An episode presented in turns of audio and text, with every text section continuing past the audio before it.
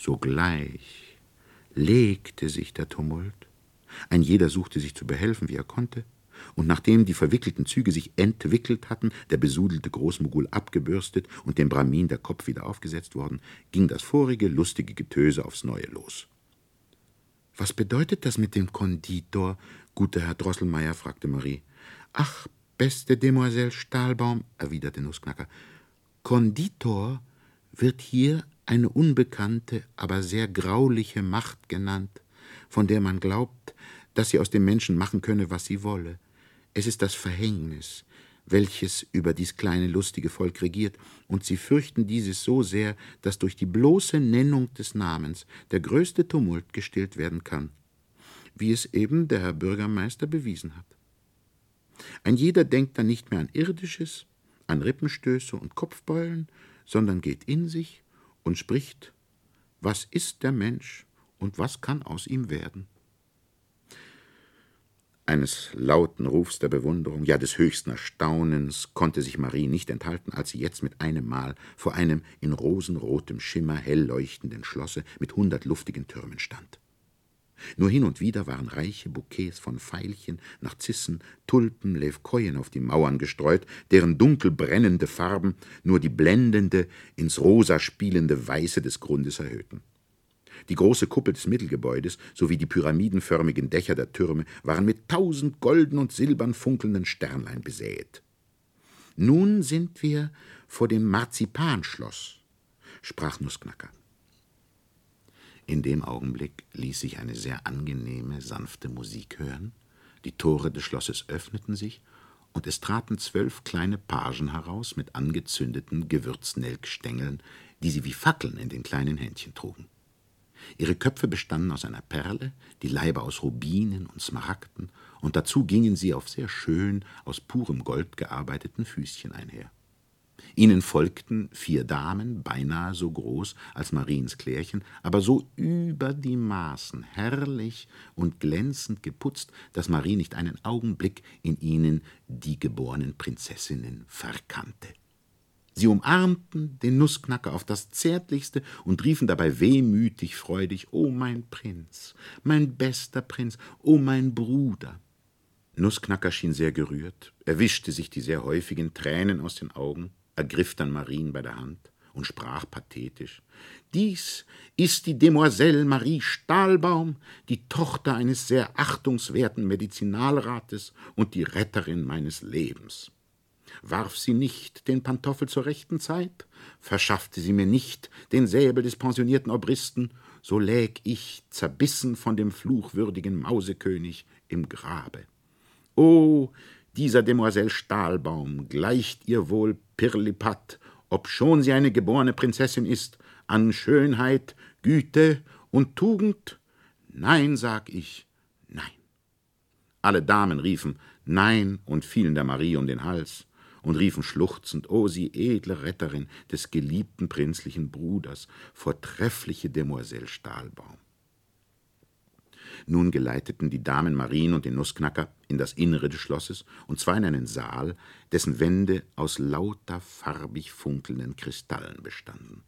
Was aber vor allem übrigen der Marie so wohl gefiel, waren die allerliebsten kleinen Stühle, Tische, Kommoden, Sekretärs und so weiter, die ringsherum standen und die alle von Zedern oder Brasilienholz mit darauf gestreuten goldenen Blumen verfertigt waren. Die Prinzessinnen nötigten Marien und den Nussknacker zum Sitzen und sagten, dass sie sogleich selbst ein Mahl bereiten wollten.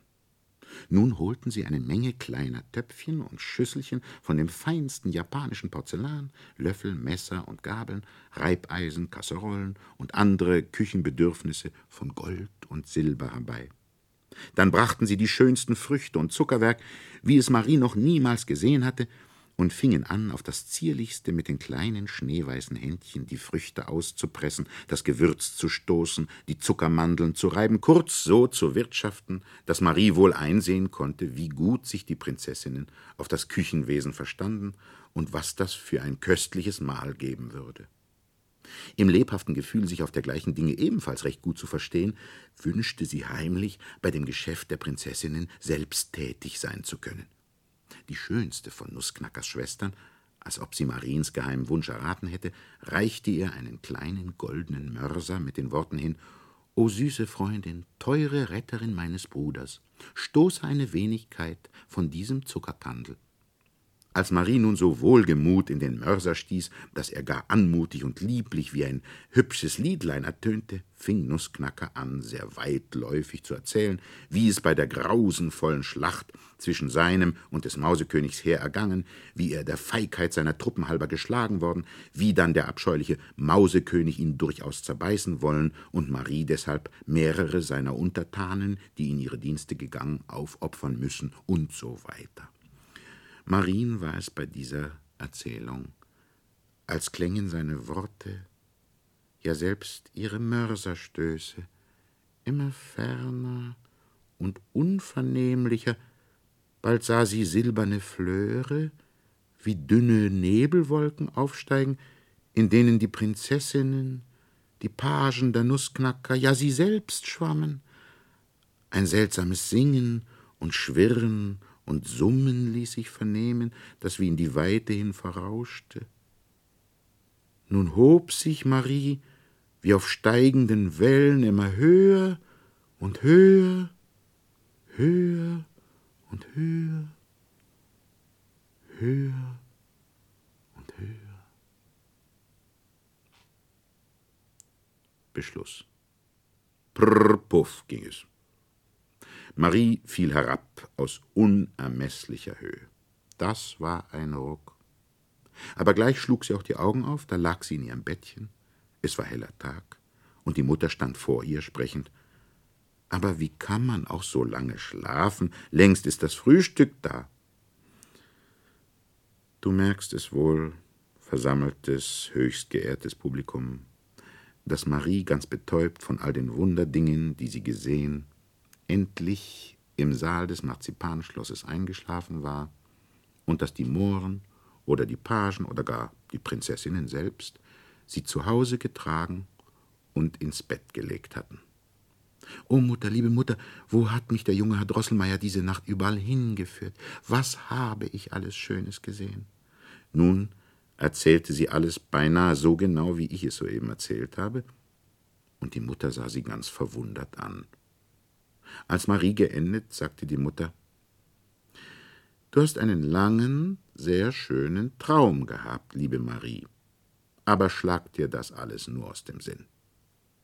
Marie bestand hartnäckig darauf, dass sie nicht geträumt, sondern alles wirklich gesehen habe. Da führte die Mutter sie an den Glasschrank, nahm den Nussknacker, der wie gewöhnlich im dritten Fache stand, heraus und sprach Wie kannst du, du albernes Mädchen, nur glauben, dass diese Nürnberger Holzpuppe Leben und Bewegung haben kann. Aber liebe Mutter, fiel Marie ein, ich weiß es ja wohl, dass der kleine Nussknacker der junge Herr Drosselmeier aus Nürnberg Pate Drosselmeiers Neffe ist. Da brachen beide, der Medizinalrat und die Medizinalrätin, in ein schallendes Gelächter aus. Ach, fuhr Marie beinahe weinend fort, nun lachst du gar meinen Nussknacker aus, lieber Vater, und er hat doch von dir sehr gut gesprochen, denn als wir im Marzipanschloss ankamen und er mich seinen Schwestern, den Prinzessinnen, vorstellte, sagte er, du seist ein sehr achtungswerter Medizinalrat. Noch stärker wurde das Gelächter, in das auch Luise, ja sogar Fritz einstimmte. Da lief Marie ins andere Zimmer, holte schnell aus ihrem kleinen Kästchen die sieben Kronen des Mausekönigs herbei und überreichte sie der Mutter mit den Worten Da, sieh nur, liebe Mutter, das sind die sieben Kronen des Mausekönigs, die mir in voriger Nacht der junge Herr Drosselmeier zum Zeichen seines Sieges überreichte. Voll Erstaunen betrachtete die Medizinalrätin die kleinen Krönchen, die von einem ganz unbekannten, aber sehr funkelnden Metall so sauber gearbeitet waren, als hätten Menschenhände das unmöglich vollbringen können. Auch der Medizinalrat konnte sich nicht satt sehen an den Krönchen, und beide, Vater und Mutter, drangen sehr ernst in Marien zu gestehen, wo sie die Krönchen herhabe. Sie konnte ja aber nur bei dem, was sie gesagt, stehen bleiben, und als sie nun der Vater hart anließ und sie sogar eine kleine Lügnerin schalt, da fing sie an heftig zu weinen und klagte Ach, ich armes Kind, ich armes Kind, was soll ich denn nun sagen? In dem Augenblick ging die Tür auf. Der Obergerichtsrat trat hinein und rief Was ist da, was ist da, mein Patchen Marie weint und schluchzt? Was ist da, was ist da? Der Medizinalrat unterrichtete ihn von allem, was geschehen, indem er ihm die Krönchen zeigte.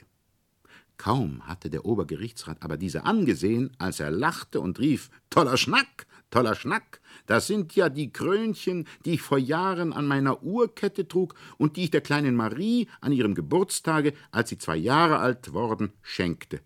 Wisst ihr's denn nicht mehr? Weder der Medizinalrat noch die Medizinalrätin konnten sich dessen erinnern. Als aber Marie wahrnahm, dass die Gesichter der Eltern wieder freundlich geworden, da sprang sie los auf Pate Drosselmeier und rief: Ach, du weißt ja alles, Pate Drosselmeier. Sag es doch nur selbst, dass mein Nussknacker dein Neffe, der junge Herr Drosselmeier aus Nürnberg ist und dass er mir die Krönchen geschenkt hat. Der Obergerichtsrat machte aber ein sehr finsteres Gesicht und murmelte: Dummer, einfältiger Schnack. Darauf nahm der Medizinalrat die kleine Marie vor sich und sprach sehr ernsthaft Hör mal, Marie, lass nun einmal die Einbildungen und Possen.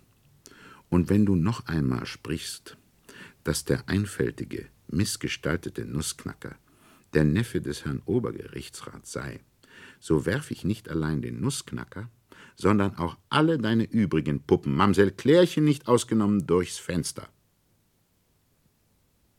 Nun durfte freilich die arme Marie gar nicht mehr davon sprechen, wovon denn doch ihr ganzes Gemüt erfüllt war, denn ihr möget es euch wohl denken, dass man solch Herrliches und Schönes, wie es Marien widerfahren, gar nicht vergessen kann. Selbst, sehr geehrter Leser oder Zuhörer, Fritz, selbst dein Kamerad Fritz Stahlbaum drehte der Schwester sogleich den Rücken, wenn sie ihm von dem Wunderreiche, in dem sie so glücklich war, erzählen wollte. Er soll sogar manchmal zwischen den Zähnen gemurmelt haben, einfältige Gans. Doch das kann ich seiner sonst erprobten guten Gemütsart halber nicht glauben.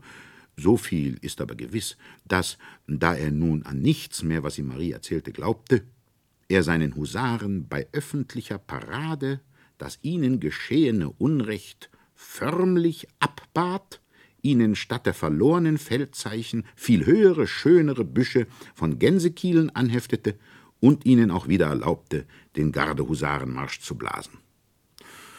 Nun, wir wissen am besten, wie es mit dem Mut der Husaren aussah, als sie von den hässlichen Kugeln Flecke auf die roten Wämser kriegten. Sprechen durfte nun Marie nicht mehr von ihrem Abenteuer, aber die Bilder jenes wunderbaren Feenreichs umgaukelten sie in süß wogendem Rauschen und in holden, lieblichen Klängen.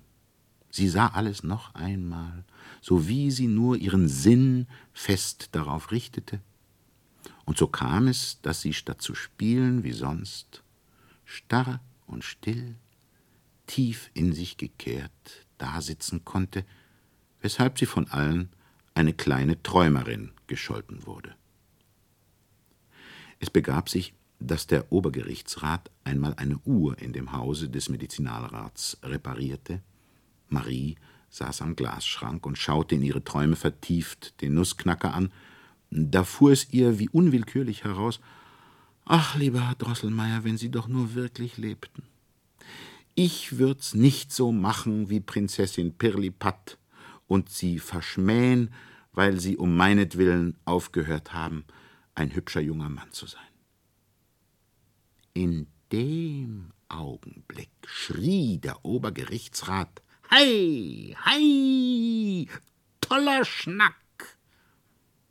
Aber in dem Augenblick geschah auch ein solcher Knall und Druck, dass Marie ohnmächtig vom Stuhle sank.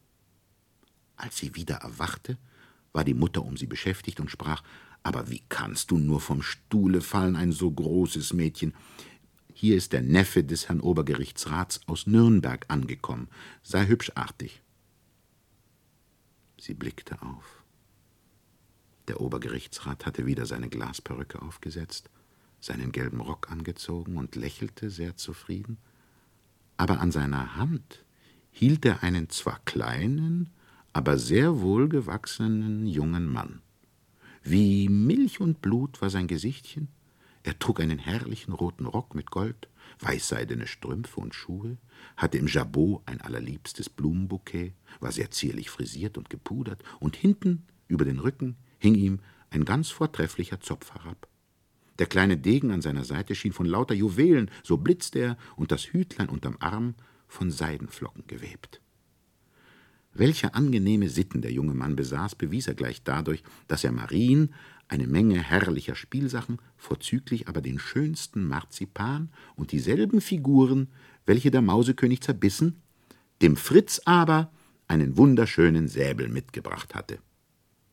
Bei Tische knackte der Artige für die ganze Gesellschaft Nüsse auf, die härtesten widerstanden ihm nicht, mit der rechten Hand steckte er sie in den Mund, mit der linken zog er den Zopf an, krack, zerfiel die Nuss in Stücke.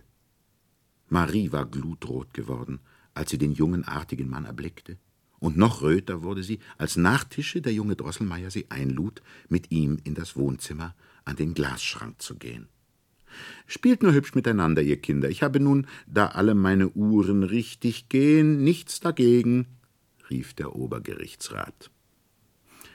Kaum war aber der junge Drosselmeier mit Marien allein, als er sich auf ein Knie niederließ und also sprach: O meine allervortrefflichste Demoiselle Stahlbaum, sehen Sie hier zu Ihren Füßen den beglückten Drosselmeier, dem Sie an dieser Stelle das Leben retteten.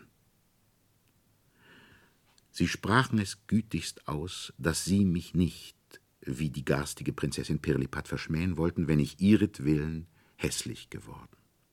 Sogleich hörte ich auf, ein schnöder Nussknacker zu sein, und erhielt meine vorige, nicht unangenehme Gestalt wieder.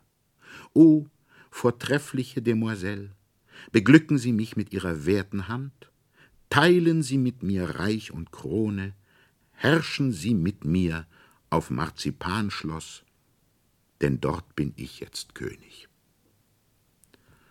Marie hob den Jüngling auf und sprach leise Lieber Herr Drosselmeier, Sie sind ein sanftmütiger, guter Mensch.